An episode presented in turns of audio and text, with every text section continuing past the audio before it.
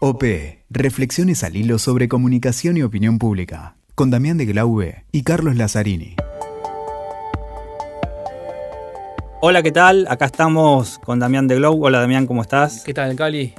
¿Qué, hay hoy? ¿Qué nos viene? ¿Qué, viene en el menú hoy? Acá estamos en este episodio 6. Ya, Damián, con, muy contentos, la verdad, con la repercusión de los primeros episodios. Muy bueno, Hicimos un poquito de lío con la idea con la que nació esta, este podcast. De, un poco de dudas de cómo iba a funcionar la comunicación política en este formato. Exacto.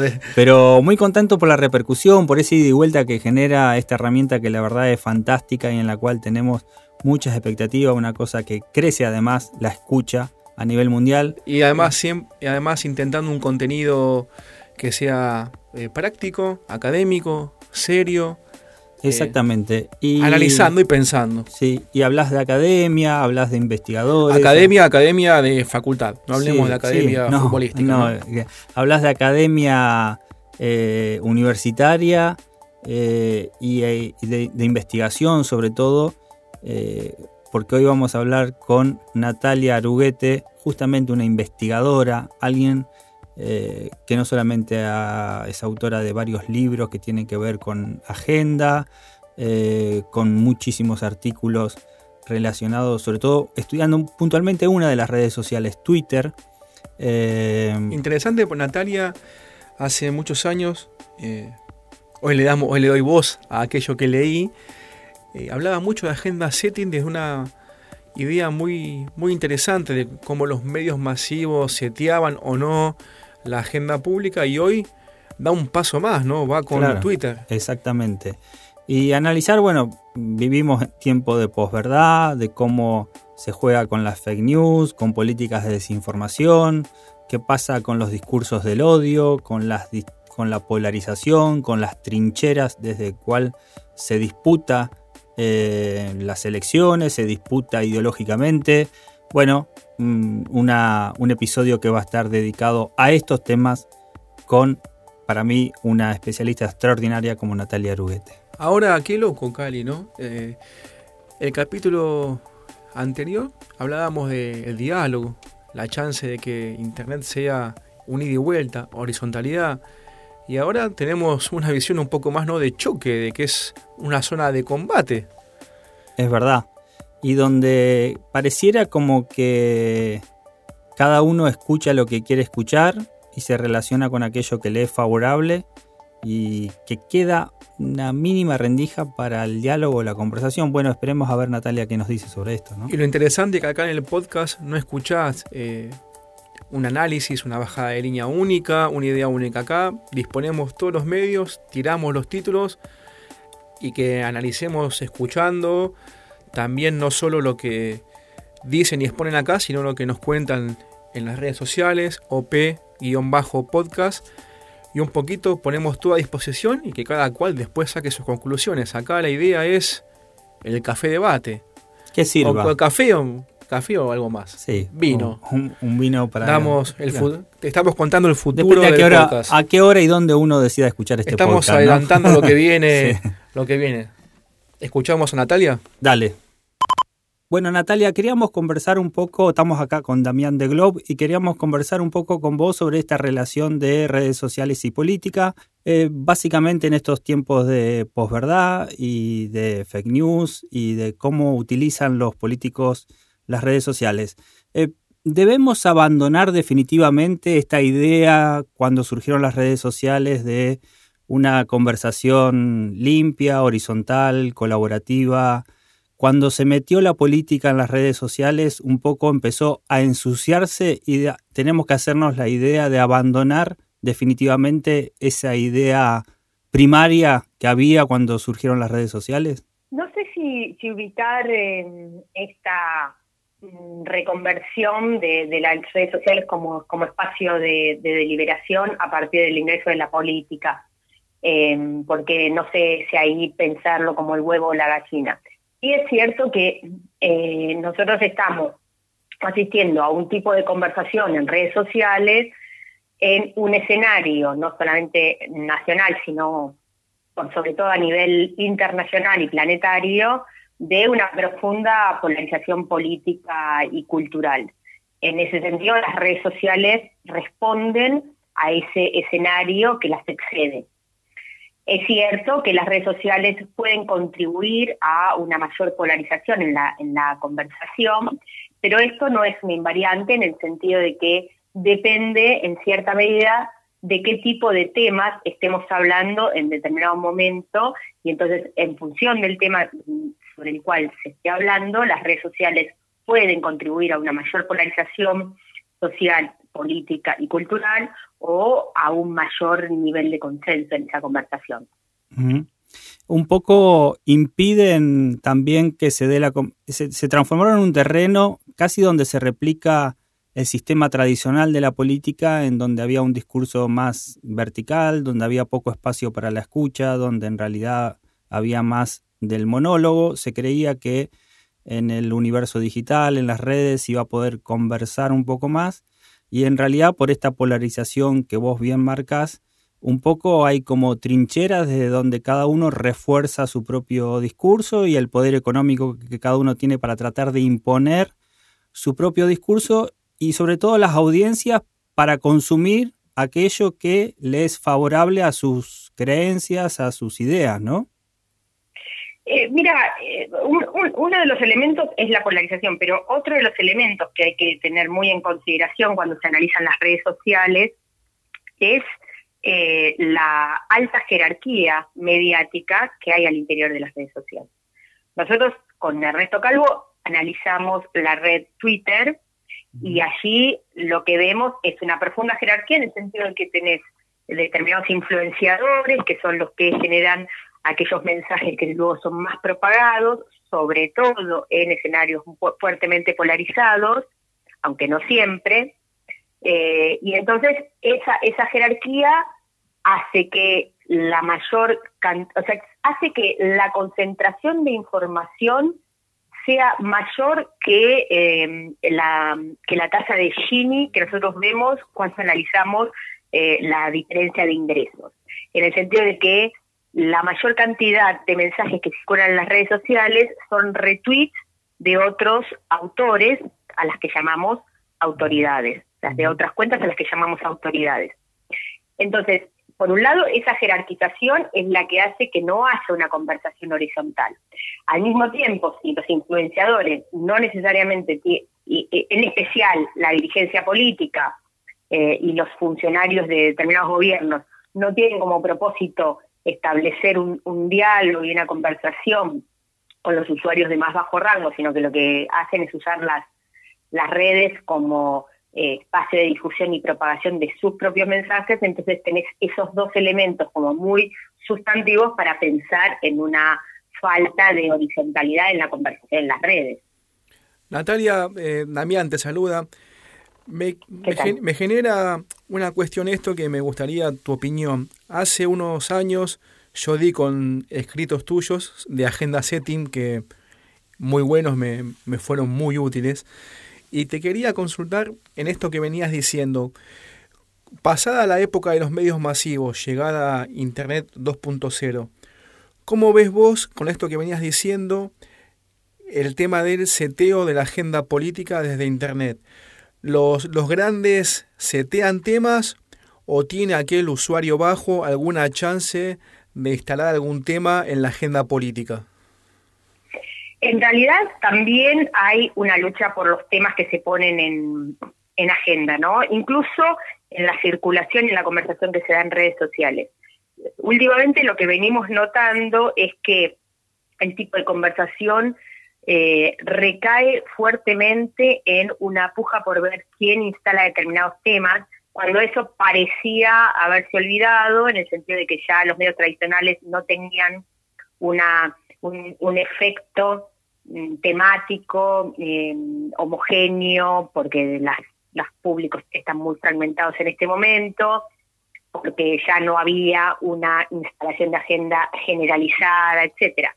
De todas formas, si nosotros lo pensamos en términos más reticulares, pero asimismo jerárquicos en las redes sociales, finalmente lo que hay es múltiples estrategias con políticas de fake news, con desinformación o con promoción de, estrategias digitales y comunicacionales, pero una de las cosas que, que, uno de los elementos que nosotros observamos como denominadores comunes es la puja por eh, levantar determinados temas, espectacularizar otros y cauterizar otros. Y al mismo tiempo, una puja por ver cómo se encuadran o se reencuadran determinados asuntos como forma de, de, puja por el poder simbólico también. Entonces, lo que quiero decir es que hay formas distintas de establecer este tipo de conversaciones, pero la lucha por el poder simbólico sigue manteniendo algunos denominadores comunes respecto de cuando los analizamos en una relación de medios masivos hacia un público ciertamente homogéneo. Sin duda, Natalia, estamos yendo a campañas, bueno, ya han sucedido algunas, con una fuerte presencia de fake news, de políticas de desinformación, eh, del discurso del odio. ¿Cuánto ves vos que esto influye y cuán determinante son estos mensajes en campaña? Eh, hay quienes ya encendieron las alertas y tratan de regular a las empresas, a las operadoras tecnológicas, de tratar de, bueno, de ir a una campañas más limpias, de alertar sobre estas políticas y otro que dicen que es residual y que en realidad la influencia no es tanta la que pueden tener una campaña. Digo redes sociales como también servicios de mensajería que ya casi actúan como red social en el caso de WhatsApp, ejemplo de Brasil, etcétera, ¿no?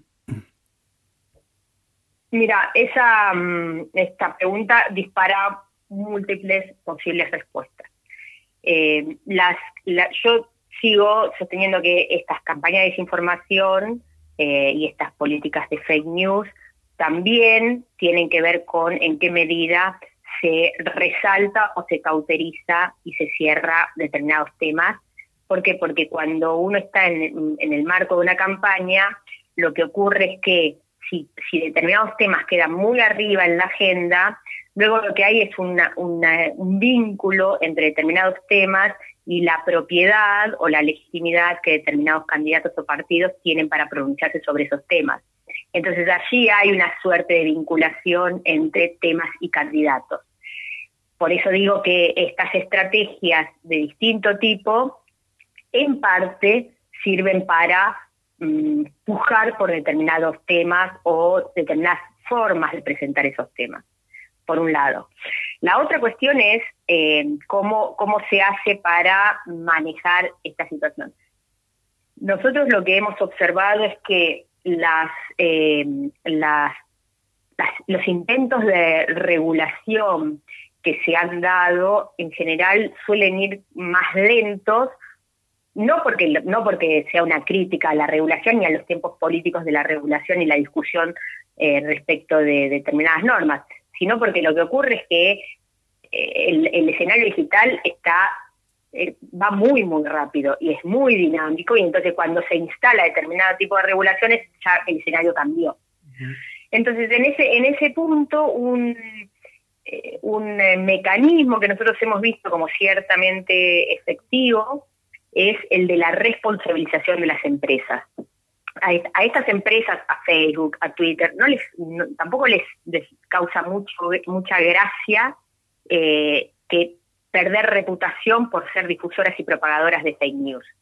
no, no, no, ganan demasiado con eso. Por el contrario, pueden perder en términos de publicitación, de publicidad económica este, específicamente y de, la propia reputación de, estas redes como espacios discursivos. Entonces, lo que nosotros veíamos en la, eh, concretamente en la elección de Brasil era que eh, así como Facebook había tomado la decisión de dar de baja 100.000 cuentas de WhatsApp, y esto fue lo que más publicidad ha tenido y lo que más eh, cobertura mediática nos ha llegado a nosotros, también es cierto que la, que la cuenta de Twitter, que la, no, perdón, que la empresa Twitter dio de baja, bloqueó y suspendió muchísimas cuentas de Twitter de eh, personajes físicos o no físicos, o sea, de cuentas eh, mm, eh, verificadas y no verificadas que se habían eh, preparado como para hacer una fuerte política de fake news, que habían logrado hacer una política de desinformación y de ataque a los opositores, Eh, fundamentalmente eran cuentas que estaban vinculadas a la, la burbuja pro-Bolsonaro y que estaban eh, sobre todo comandadas por el movimiento Brasil Libre, un movimiento de ultraderecha que fue uno de los principales actores institucionales y colectivos en eh, durante el impeachment a Dilma Rousseff, financiado por la Fundación eh, Jóvenes Liberales, que es uno de los brazos de, eh, los de la Fundación de los Hermanos Koch, que son los que financiaron las, campañas republicanas en los últimos 20 años y muchos otros partidos de derecha en otras campañas en el mundo. Eh, bueno, esas cuentas fueron dadas de baja y eso se observó muy claramente en la no propagación de determinadas eh, fake news en, el caso de Twitter. No así en el caso de YouTube, que fue una de las plataformas donde mayor nivel de propagación alcanzaron con sus videos sumamente sofisticados, con media centers eh, claramente instalados y financiados internacionalmente, y con todo un apoyo de red de distintos actores eh, de las distintas cuentas en las redes sociales que permitieron esta propagación. Eh, entonces, eh, digamos, es toda una discusión el tema de cómo se regula esta, esta interacción en redes sociales, pero nosotros lo que estamos viendo es que tal vez una responsabilización que recaiga en las empresas puede llegar a ser en el medio plazo más efectivo que armar grandes regulaciones eh, globales para atender a esta problemática. Justamente vos hablabas de las burbujas, digo, y en estos tiempos de polarización y de campañas negativas, generalmente en contra de otro, ¿estas fake news, estas políticas de desinformación, sirven para hablarle a los propios? Porque la percepción es que es muy difícil convencer al otro, ¿no? Que piensa otra cosa. Eh, hay una diferencia ahí entre quiénes son los otros y quiénes son los unos. Eh, efectivamente, las, estas políticas de desinformación, aunque no solamente por cualquier tipo de interacción que se tiene en las redes sociales, sirven para eh, convencer a los convencidos, e intensificar a los intensos. En ese punto sí podríamos decir que eh, la información que queda al interior de las burbujas intensifica la, percepción de polarización que hay. Pero nosotros también tenemos una serie de indecisos sobre los cuales, en la medida en la que logramos que determinados temas suban en la agenda y otros bajen, también eso puede repercutir en los poquitos puntos que a veces faltan para dar vuelta a una elección. Entonces, ese tipo de consideraciones no las podemos perder de vista si bien lo que prima es una fuerte polarización y la interacción se da fundamentalmente eh, entre las cuentas que están dentro de una misma burbuja, también es cierto que vos tenés muchos eh, usuarios que suelen estar en el medio entre las burbujas, no son mayoría, pero son una cantidad apreciable y sobre los cuales distintos tipos de estrategias comunicacionales y sobre todo digitales eh, se quiere recaer y ahí sí, ahí sí puede haber, eh, se puede torcer eventualmente alguna decisión política o el apoyo a un determinado candidato. Bárbara Natalia, muchas gracias, ¿eh? muy amable. Muchas gracias Natalia, un beso grande. Bueno, gran diálogo con Natalia, por lo menos para nosotros. Esperemos que todos los que escucharon este podcast también le haya resultado eh, interesante, novedoso. Conciso y... Sí, estamos muy acostumbrados a leerla, Natalia, en distintos artículos. Eh, nos parecía interesante, no sé si alguna vez había formado parte de un podcast, me olvidé de preguntarle eso, pero bueno, una forma más de hacerle llegar a todos los interesados la voz de Natalia Aruguete a través de este podcast. De todos modos, no expuso cosas... Eh, no digo polémicas, sino interesantísimas que sacó como conclusión, ¿no? El, los nichos, los, las discusiones, la agenda, la lucha por la agenda, ya no solo en los medios masivos, sino en Twitter. El uso desde lo ideológico y del poder económico, de las fake news, de, de cómo desde una trinchera tener estrategias eh, muy fuertes y uno piensa, bueno, para consolidar su propio nicho, ahora que estamos en las campañas negativas y demás, sino también para ir en búsqueda de aquellos indecisos, ¿no? Que es donde todo encuestador, donde todo estratega te dice que se definen las elecciones, a ver quién se queda con esos que están los votos blandos, los votos débiles, aquellos que no están, no son parte del núcleo duro, ¿no? Y también vemos en, el mundo, ¿no? Aquel que habla, que, habla de manera más bestial, que hace más polémica, también tiene su, su nombre, su imagen en los medios más tiempo. Distintas chances de que si no tenés buena instalación tengas alguna, alguna manera, quizás no, no la más piola, de generar publicidad política o contenido político. Exactamente, un enorme placer me dio Damián hacer este episodio de OP. Combinando la, academia, la academia, la experiencia, la política y la consultoría. Es alguien con quien, digamos, había participado en algunas clases, en algunas charlas, pero que tenía ganas de disfrutar en este podcast. Excelente. Nos vemos en el que viene. Escuchaste OP con Damián de Glaube y Carlos Lazzarini. WeToker. Sumamos las partes.